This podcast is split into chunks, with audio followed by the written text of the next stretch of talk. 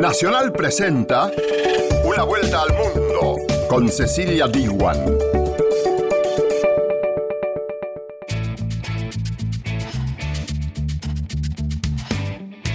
¿Qué tal? ¿Cómo te va? Bienvenida y bienvenido a Una vuelta al mundo.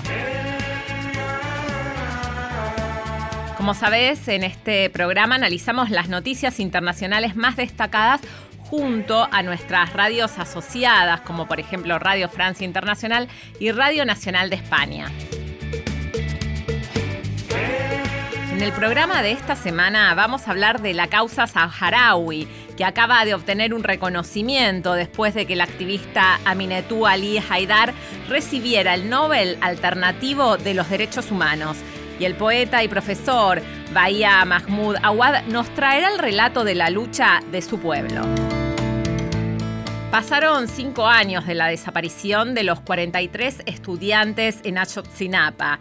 Las dudas y la impunidad persisten en este caso que sacudió México y Radio Nacional de España trae el testimonio del padre de uno de los chicos desaparecidos. Y también Radio Francia Internacional va a analizar la lucha de los jóvenes a favor del clima. También vamos a hablar de Ecuador, porque el gobierno de Lenin Moreno decretó el estado de excepción ante el estallido de protestas sociales en todo el país. Y estos fueron solo los títulos. Ahora sí te invito a que nos acompañes durante el desarrollo de Una Vuelta al Mundo. Una Vuelta al Mundo. Nacional, junto a sus radios asociadas.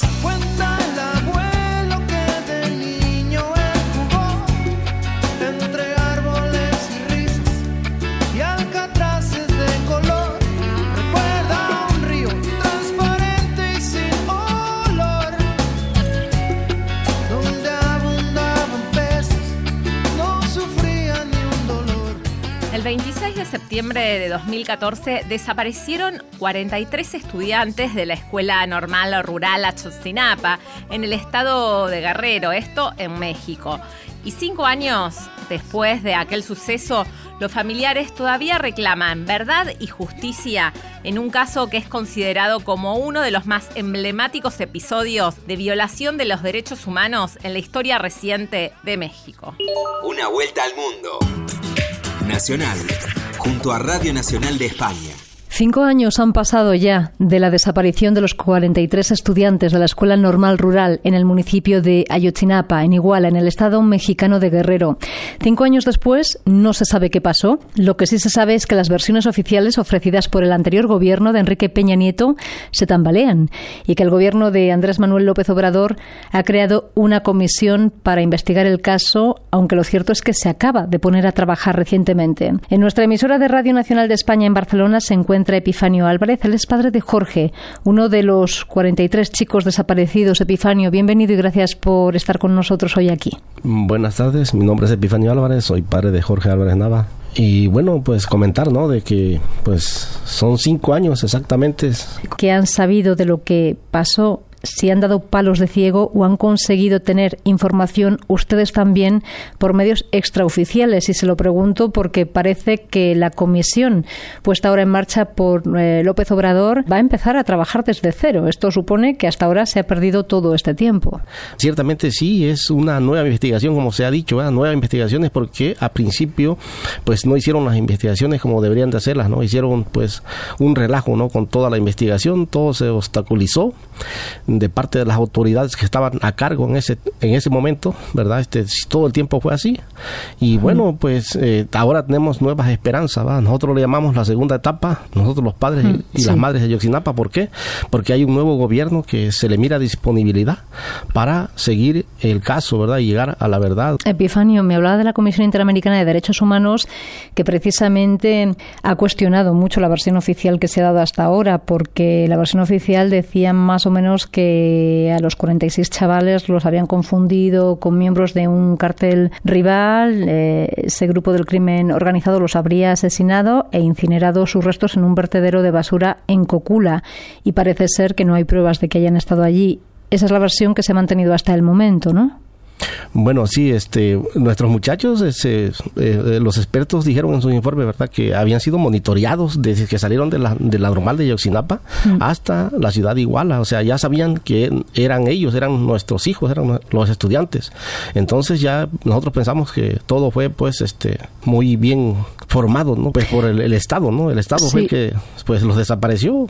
¿Qué, creen que, pasó con los autobuses? Porque en realidad la policía lo que decía es que ellos supuestamente habían secuestrado autobuses. Ellos en realidad se estaban desplazando, creo que para conmemorar la, la matanza del Tlatelolco, que iban hacia México. ¿Y ustedes qué creen que pasó en esos autobuses? ¿Por qué al final ellos acaban confundidos, en teoría, por supuestos narcos? Bueno, sí, o sea, ahí este, eh, la, marcha del 2 de octubre que se siempre se celebra cada año con año, ¿no? La marcha del 2 de octubre, este, lo que pasó en el 68 Tlatelolco. Mm. Bueno, eh, ellos salieron el 26 a tomar autobuses. Ellos, la normal de Yoxinapa tiene convenio con las empresas, ¿verdad? Para hacer ese tipo de, de trabajo que, que hacen, ¿no? Para toman los autobuses y a pocos días pues ya los liberan, ¿no? Y así así tienen el convenio ellos, las normales. Son escuelas donde ellos van a aprender para convertirse en maestros. Sí, claro, se, se, forman este maestros, ¿verdad? Y son maestros que llevan la en las zonas más, remotas incluso del país, ¿no? Se van a dar clases a las, a las zonas más apartadas de, de nuestro estado, ¿verdad? Eh, esos son los maestros rurales, ¿no? Y bueno, donde les hacen reconocer sus derechos y tienen que defenderlos, ¿no? Defienden sus derechos, lo que pues pues, le pertenece, ¿no? Por ley le pertenece. Bueno, y es donde protestan y es donde el gobierno pues no, no, no le gusta que protesten, ¿no? No le gusta que levante la voz, que le diga nada.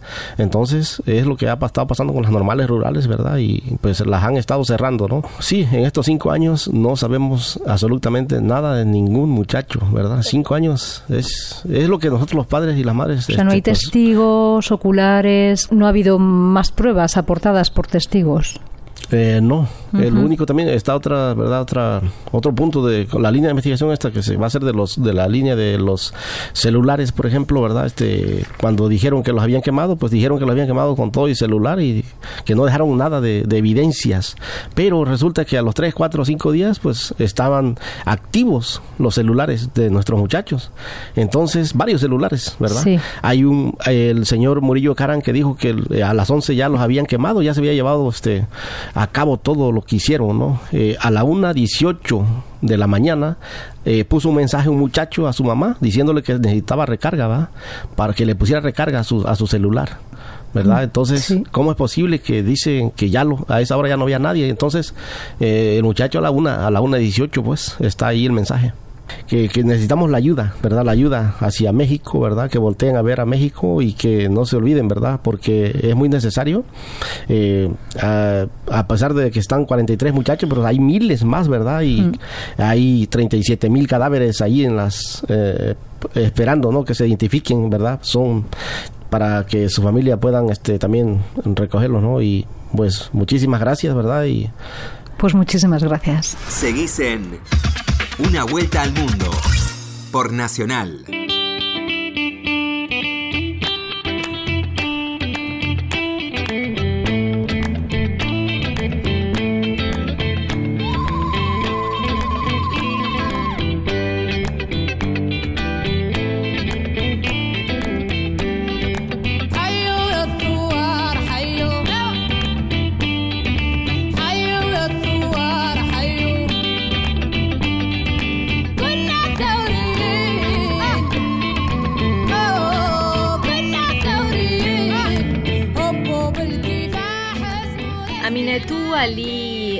Recibió el Right Livelihood Award que es un premio que se concede para la promoción de la paz, los derechos humanos y la educación en el mundo. Y esta elección de Aminetú supone un reconocimiento internacional a la larga lucha y resistencia de esta mujer y del pueblo saharaui. Y para hablar sobre este tema, convocamos aquí en una vuelta al mundo a un exponente del pueblo saharaui, al poeta, profesor, investigador Bahía Mahmoud Awad. Bienvenido a una vuelta al mundo, profesor. Muchas gracias, desde el corazón saharaui. ¿Qué significa que se haya elegido a Minetu Ali Awad para recibir este premio, interpretado como el Premio Nobel Alternativo de los Derechos Humanos?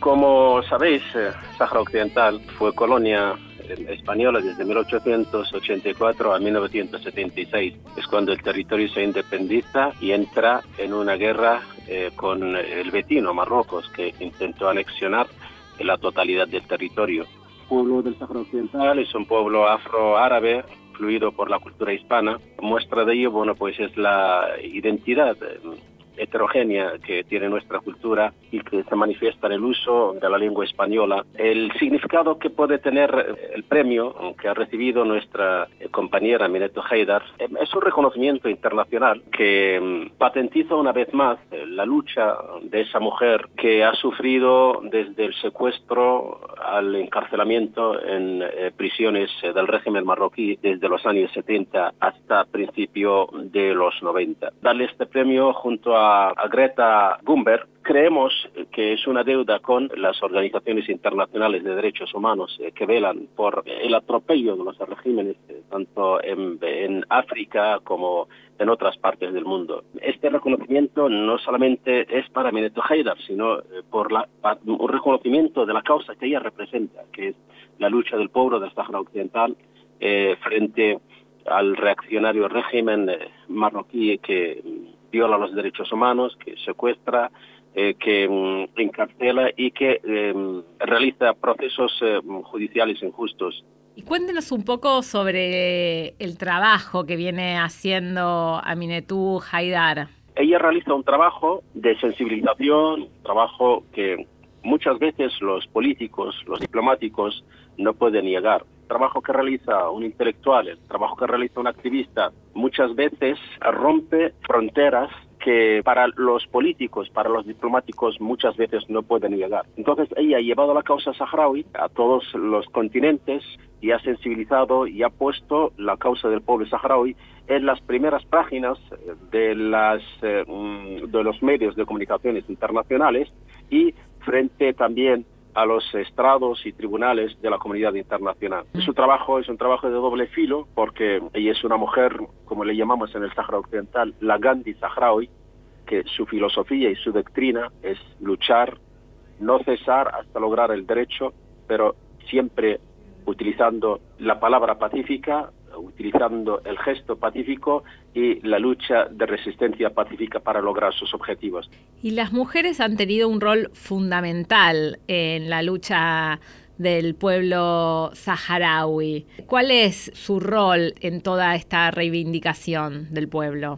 Yo siempre he dicho que es un papel histórico que ha desempeñado la propia eh, mujer saharaui, a diferencia de la mujer eh, árabe la mujer del Sahara Occidental ha impuesto su posición en la sociedad saharaui gracias a su inteligencia, a sus virtudes y cualidades de lucha y ha estado en, las esferas de la sociedad saharaui al lado del hombre eh, codo a codo luchando los dos. Recuerdo los años de la metrópoli cuando aún el franquismo imperaba en el Sahara Occidental, aquellas manifestaciones que llevaban las mujeres eran mayoría en las calles, eran mayorías en las agitaciones y en la organización interna del Movimiento de Liberación Nacional contra el dominio colonial español.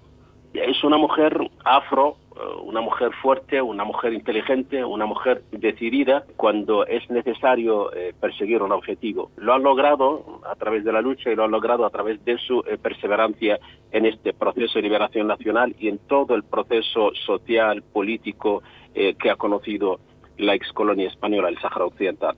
Usted, vaya Mahmoud Awa, escapó del Sahara Occidental eh, tras la ocupación y estuvo refugiado en los campos eh, saharauis que se organizaron en Argelia. ¿Cómo marcó el exilio su vida y luego su obra hasta convertirse en un prestigioso escritor y poeta? Bueno, pues yo siempre recuerdo mm, aquella frase de, de Franz Fanon, aquella frase cuando, cuando él decía eh, cada generación, en su relativa opacidad, debe descubrir su misión, cumplirla o traicionarla.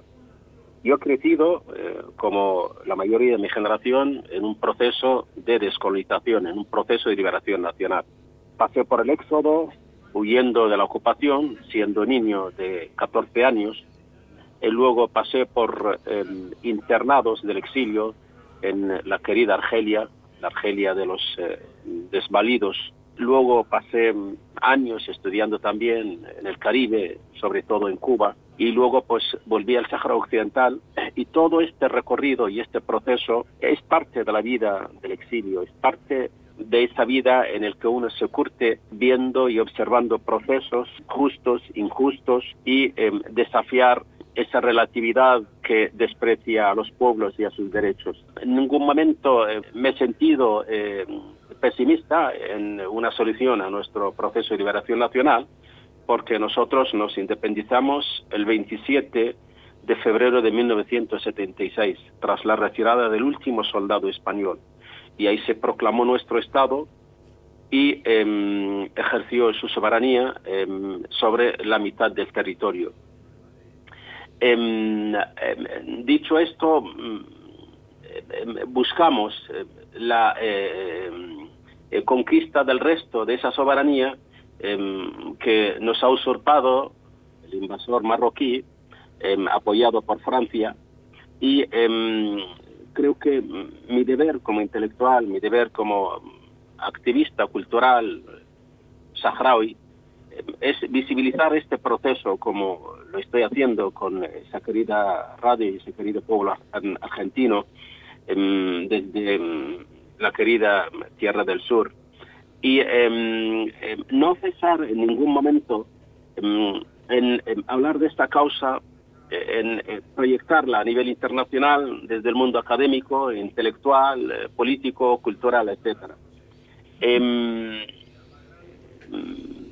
Creo que tenemos muchísimos amigos en Latinoamérica.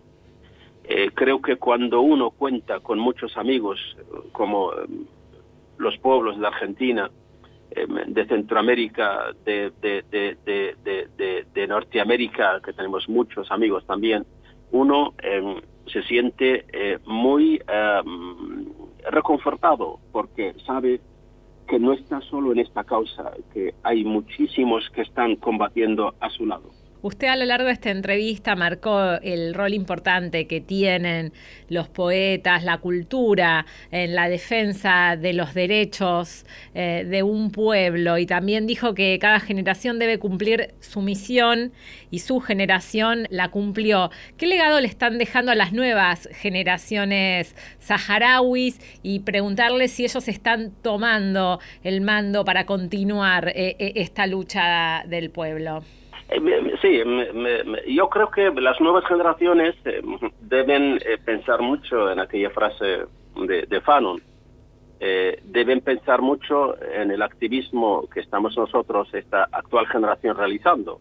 El caso de Amina Tuhaida, el caso de Galia Jimmy, el caso de Sukina Jiddehlu y el caso de Leila Lili y muchísimas más otras mujeres que dieron y sacrificaron su, su, su, juventud por em, visibilizar y por luchar por esta causa. Em, las nuevas generaciones y yo eh, de ahí estoy muy contento porque eh, están muy vinculadas al proceso de liberación nacional. Están, no están desarraigadas em, de este proceso y de esta lucha.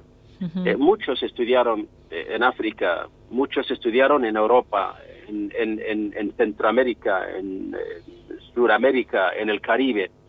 Y creo que todas las ideas y las experiencias que han ido acumulando durante estos eh, años, estas nuevas generaciones eh, eh, em, tendrán pues em, un papel muy comprometedor en seguir el proceso del Sáhara Occidental y en seguir cumpliendo su rol como generación que ha nacido en el exilio y ha nacido en em, el proceso algunos no conocieron la tierra del Sáhara Occidental, no conocieron su patria, pero hay una vinculación eh, dentro eh, del pensamiento de cada uno que es más fuerte que muchos que han nacido en el Sáhara y la han conocido.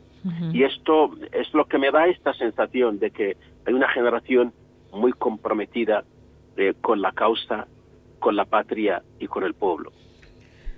Bahía Mahmoud Awad, poeta, investigador, profesor del pueblo saharaui. Le queremos agradecer el tiempo que se hizo para conversar con Radio Nacional y por contarnos sobre su lucha. Una vuelta al mundo, con la conducción de Cecilia Biguan. Junto a Diego Rosato en la operación técnica y a Cristian Brennan en la producción, continuamos con el programa de esta semana de Una Vuelta al Mundo. Y si querés comunicarte con nosotros, lo podés hacer a través del WhatsApp que tiene Radio Nacional, que es 011 6580 0870. Una Vuelta al Mundo en primera persona.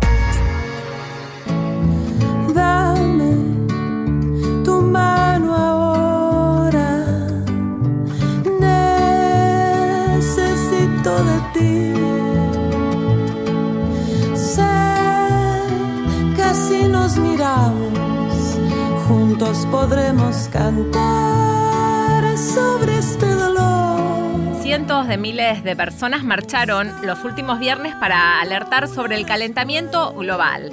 Encabezados todos ellos por la adolescente sueca Greta Thunberg, quien lanzó un fuerte llamado a la acción. Y la pregunta que surge ahora es si la lucha de estos jóvenes va a ser suficiente para movilizar a los gobernantes. Radio Francia Internacional.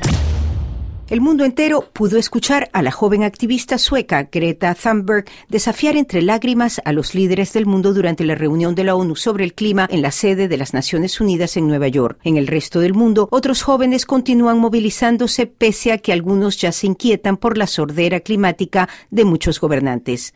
¿Es realmente eficaz la lucha de nuestros jóvenes? François Gemain, investigador y especialista de migraciones relacionadas con el medio ambiente. J'ai l'impression que ce mouvement de jeunes a accompli plus en moins d'un an. Tengo la impresión de que este movimiento juvenil ha contribuido en menos de un año mucho más que casi toda la comunidad de activistas ambientalistas en 20 o 25 años. Me parece notable y hay que congratularse por ello. Pienso que su mayor logro es haber puesto la problemática climática en el centro de la política y haber transformado ese problema en un reto político, lo que hasta ahora había estado preso en una esfera de militantes y científicos. En un véritable enjeu politique. Sin embargo, comienzan a percibirse diferencias entre los distintos movimientos. Los jóvenes no comparten todos la misma opinión. No sé si hay algo de manipulación ahora, pero en todo caso pueden aparecer diferencias y contradicciones en el seno del movimiento. Y a partir del momento en el que el clima se convierte en un reto político, me parece normal que planteen una serie de preguntas contradictorias y que susciten debates en cuanto a la manera de enfocar el problema y las acciones que deben adoptar. Es más, ese tipo de debate me parece sano. Los jóvenes no forman una especie de bloque uniforme, tienen una reivindicación común, pero estamos saliendo de una parálisis de años durante los que se hablaba de salvar el clima, de salvar el planeta, pero llegó la hora de tomar decisiones colectivas. Estamos en un momento de transición y por ende difícil en el que hay opiniones diversas, lo que es normal en una democracia. Il va y avoir, et c'est bien normal en démocratie, des avis différents. 16 jóvenes, incluida Greta Thunberg, anunciaron el lunes una nueva ofensiva, esta vez en el terreno legal, denunciando la inacción de los líderes como una violación de la Convención de Naciones Unidas sobre los Derechos del Niño. Confieso que soy más circunspecto al respecto. El ángulo es original y me parece interesante utilizar la Convención de los Derechos del Niño. El problema es que, dado el número limitado de firmantes, los países acusados no son necesariamente los que más contaminan. No tiene el mismo impacto deseado. Además, no se trata de una verdadera querella jurídica, sino una querella ante una comisión de expertos que no dictarán ninguna sentencia sin una recomendación que conocemos de antemano. Recomendará a esos países que reduzcan más las emisiones con efecto invernadero y que protejan el derecho de los niños, pero temo que no tendrá efectos directos. Entre tanto, Greta Thunberg, ícono de la lucha contra el cambio climático, fue galardonada este miércoles con el Nobel alternativo Right Livelihood que otorga una fundación sueca. Que c'est un peu logique finalement. Quatre prix, donc elle n'est pas toute seule. Yo diría que es lógico. Anotemos que son cuatro los laureados, de manera que no es ella sola, pero eso va a reforzar más la personalización de la lucha contra el cambio climático y confieso que me inquieta la reacción. A menudo muy violenta, que suscita Greta Thunberg en una sociedad cada vez más polarizada entre los pros y los contra la lucha climática. No me gustaría que eso polarice opiniones y posiciones sobre una cuestión que necesita cierto consenso social para transformar a toda la sociedad. Escucharon a François Gemen, investigador y especialista de migraciones relacionadas con el medio ambiente. Seguís en Una Vuelta al Mundo por Nacional.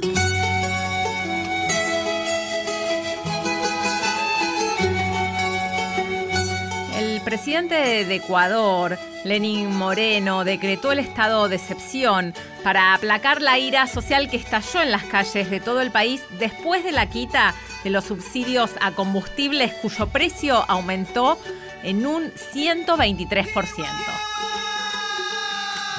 Estamos viviendo un estado de excepción, un país militarizado, una vez que se ha producido un bloqueo nacional debido a un paro convocado por la transportación de taxis y buses y todo el sector productivo que utiliza el combustible diésel, cuya elevación llega a más de 112% en el caso del el diésel y también a casi el doble del precio de la gasolina. Pero claro, el origen de esta protesta tan profunda de la sociedad no es reciente. Cuando comienza el gobierno Lenin Moreno Garcés, se produce un cambio radical en su propuesta inicial de gobierno. Se lanza desde la izquierda, que fue llevada por parte de Rafael Correa, quien patrocinó su candidatura, y una vez que comienza el gobierno decide liberarse, prender en reformas institucionales. Esto fue eh, avalado y fue respaldado por la población de una manera contundente en las urnas y también dar paso a reformas llevadas de la mano por el Fondo Monetario Internacional.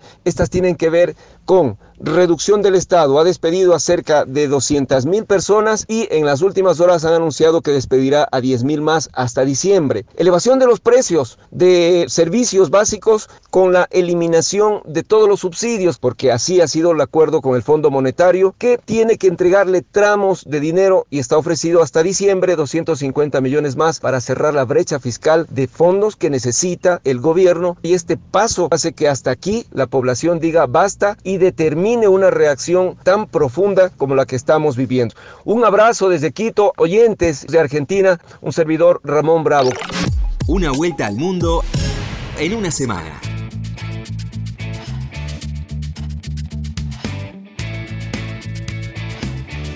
De esta manera finaliza una vuelta al mundo de esta semana. Nos vemos el próximo programa.